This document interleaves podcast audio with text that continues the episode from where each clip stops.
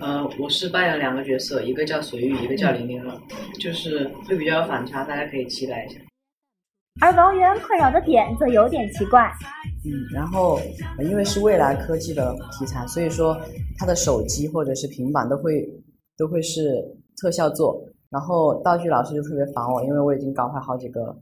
就是困扰是有时候会有的，因为呃，在户外的戏或者是开放场馆的戏，粉丝都会或者有相机声或者有闪光灯会干扰。但是其实换一步来讲，粉丝对我们的这种喜欢都是都是出于喜欢，所以才会这样。所以希望粉丝能理智一点就很好了。就是我前段时间有一次去滑滑梯，然后就正常是滑滑梯嘛，我就不走寻常路去滑电梯，然后。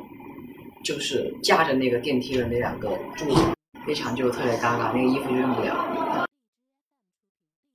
对，其实当时我们就觉得好玩，但是其实也是有一些呃正面导向在里面的。因为当时发那微博的时候，很多粉丝都会去爬那个栏杆，然后就呼吁一下不要爬。